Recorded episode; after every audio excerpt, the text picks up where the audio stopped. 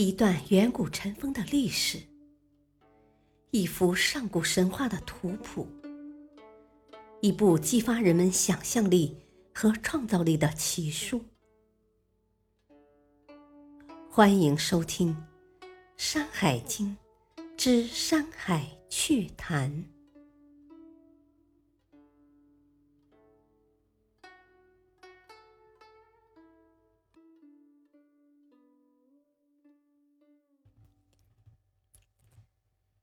第二卷《中次十二经》，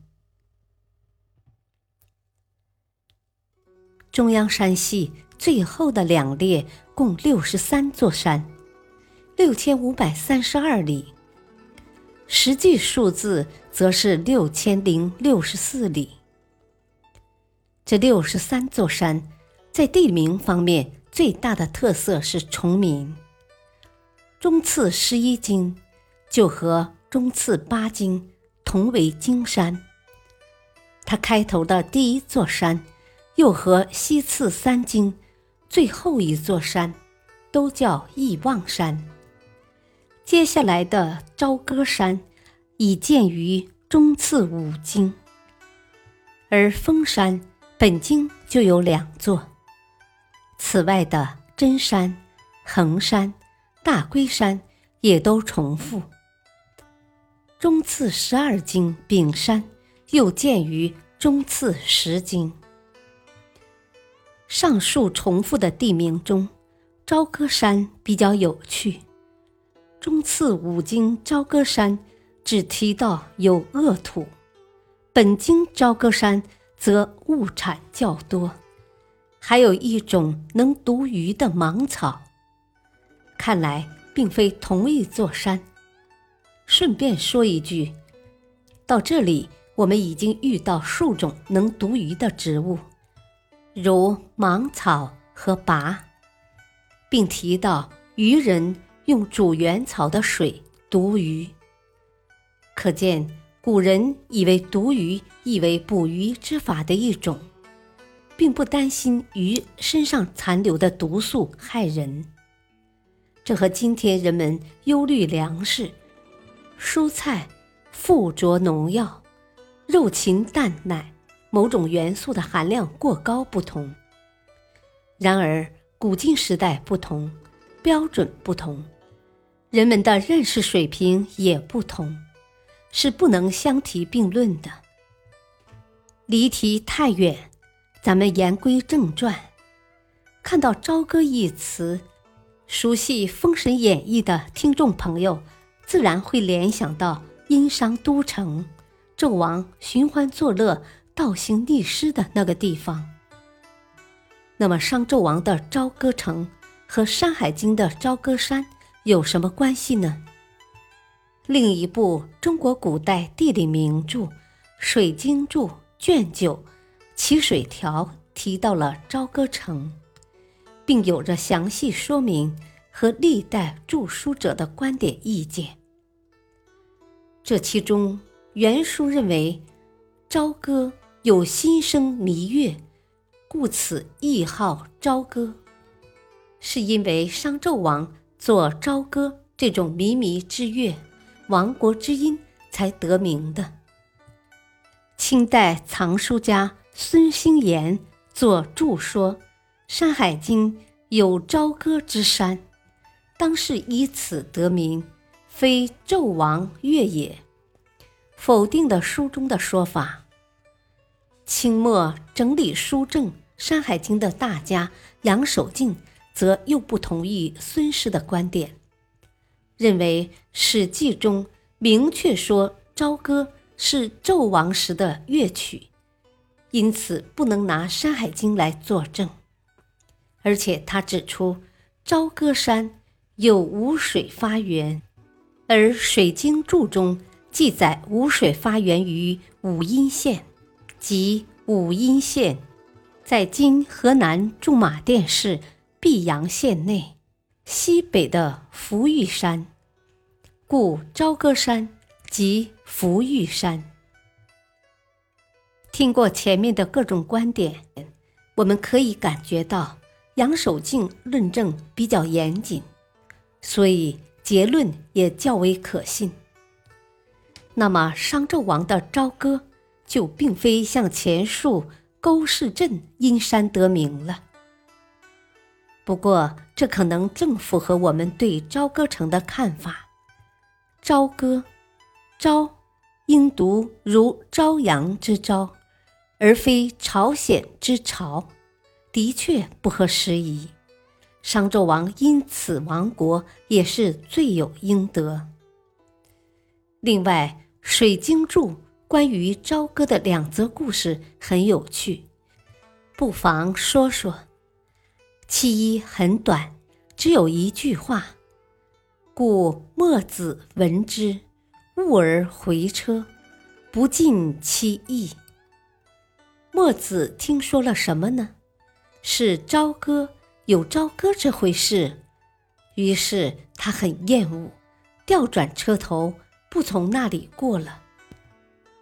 其二长一些，大概的意思是：孔子众门人也经过朝歌，颜渊不肯停车休息，七十个门人都掩目，只有宰予一个人注目观瞧。于是怎么样呢？他被踢下车去了。墨子掉头而去，和宰予被踢下车，都因为朝歌乃是兄弟；而颜渊的不肯停车，与七十门人眼目，也正因为相同的原因，很有点儿不饮盗泉之水的意思，体现了古人对名的重视。可怜的是宰予，只因为多看了几眼。就被那个教条到临死还要祭观音的子路踢下车去了。中次十二经中，我们看着眼熟的山名有洞庭山和龟山。洞庭山即今君山，其实是洞庭湖中的一座岛。帝之二女，也不是住在那里。而是葬在那里，或者不如说是鬼魂留在了君山上。这帝之二女就是著名的娥皇和女英，即湘君和湘夫人。他们的故事后面还有，这里先不多说。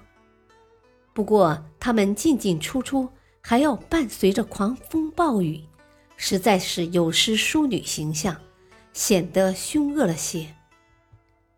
龟山听着耳熟，实际考察起来可不容易，因为今天以龟山为名的山太多，仅百度百科就收录了十五座，何况《山海经》之龟山还未必在此之列。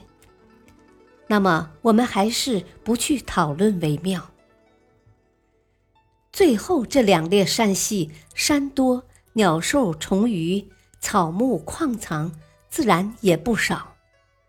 不过我们已经见怪不怪，因此真正值得一说的其实没什么。中次十一经摇臂山的镇鸟，专吃匪，不是吃毒蛇的镇鸟。那么匪是什么呢？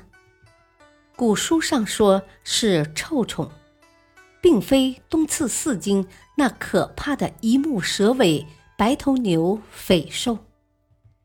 以下从山有三竹鳖，尾巴还分叉。前面提到三竹鳖，又叫能，能通雄。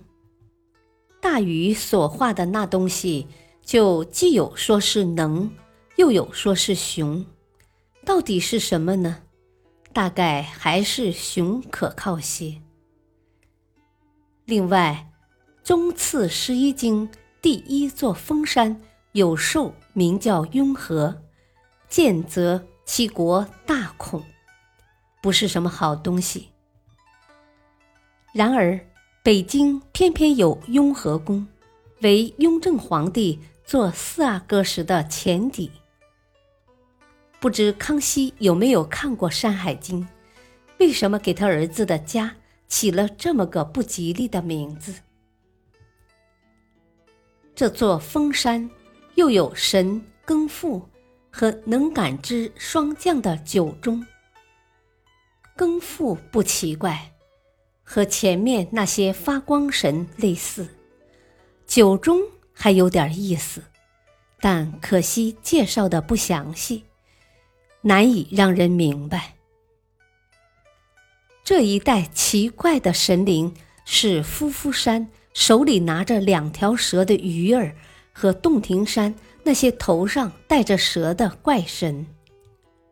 不过这种现象我们要在后面解释，此处只是略提一提，给大家留个悬念。感谢收听，下期播讲第二卷。海外经，敬请收听，再会。